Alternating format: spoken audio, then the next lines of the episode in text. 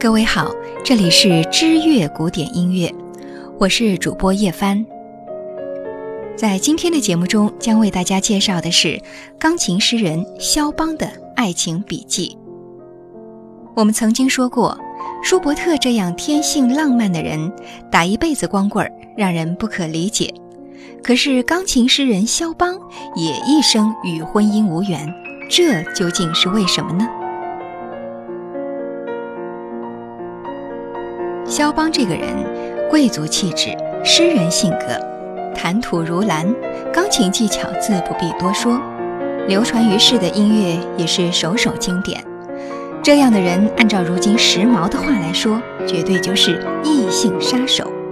即便是高傲的李斯特都这样评价，他就像安置在弱不禁风的花茎上的圣杯，哪怕是最最轻微的碰触，都会跌得粉碎。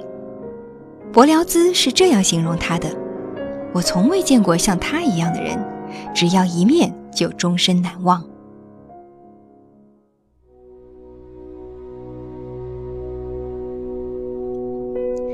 肖邦爱华贵，凡事都要求极尽奢华，从美服到起居都苛求贵族气质，即便是纽扣、手杖、金饰，他都颇为讲究。他在巴黎的生活，用“花团锦簇”四个字来形容，那是再恰当不过了。他的交往对象不是伯爵夫人，就是贵族小姐，毫不夸张，在音乐家中，他是最有艳福的一位。如此深厚的福泽，就能够顺理成章地得到美满婚姻吗？那我们还是来听听肖邦的爱情故事吧。肖邦的初恋。要回到他初次抵达维也纳的时候，那时他的恋爱脆弱的就像肥皂泡，常常是夜幕降临的时候开始，太阳升起的时候就结束了。乔治桑曾经这样说：“他的失恋常常是因为心情波动而引起的。”这样的话虽然有失公允，但是也能够看出肖邦的爱情注定会丰富多彩。起初的朦胧爱情，其实并没有给他带来什么致命的伤害。维也纳音乐杂志编辑的女儿雷奥波蒂娜·布拉赫卡德这样形容年轻而浪漫的肖邦：“他是最伟大的艺术家，他能够和莫西列斯、赫尔兹比肩，甚至能够和加克布兰纳相提并论。”雷奥波蒂娜遇到肖邦时正值二八年华，他们是如何开始、如何结束的？没有留下任何可查资料，后人只知道这段恋情的终结让肖邦颓丧了好一阵子。在离别的日子里，雷奥波蒂娜还恳求肖邦让自己带走他的一首曲子以作纪念。随后，肖邦迎来了一生恋爱中的第一个高潮——华沙音乐学院的声乐系学生康斯丹奇亚。阅女无数的李斯特曾经这样评价康斯丹奇亚：“她是一位高雅的美女。”两人的初见是肖邦计划前往西欧，在华沙举办告别音乐会的时候，那是一八三零年十月十一日。第二天，肖邦兴奋地向好友迪杜斯说：“康斯丹奇亚独唱的时候，一袭白裙，鬓角间插着蔷薇花。”哦，美得让我窒息，她的歌声就是无价之宝啊！由此可见，这位姑娘绝对魅力十足。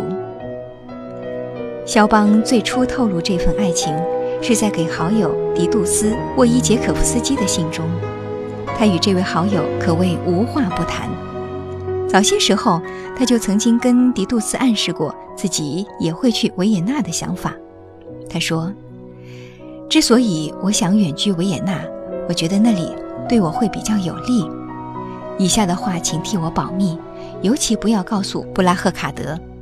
世人都以为我们是一对儿，但是我在更早的时候发现自己的心已经另有所属。哪怕这会是一场悲剧，可我会义无反顾地爱着他，直到我的心脏停止跳动的那一刻。这份情愫萌发在六个月之前。即便到了今天，我都没能跟他交谈过只言片语。可是每一个夜晚，每当我闭上眼睛，他的倩影就在我的眼前浮现。为此，我写出了协奏曲的慢板。今天，因为这份思念，我又写成了一首圆舞曲。这封信里提到的创作，就是肖邦 F 小调第二钢琴协奏曲第二乐章，以及降 D 大调圆舞曲。不久之后，肖邦又发出这样的感慨：“唉，世间最大的悲剧，不是没有快乐，也不是内心充满哀伤，而是二者皆无。我就是这样一个可怜人。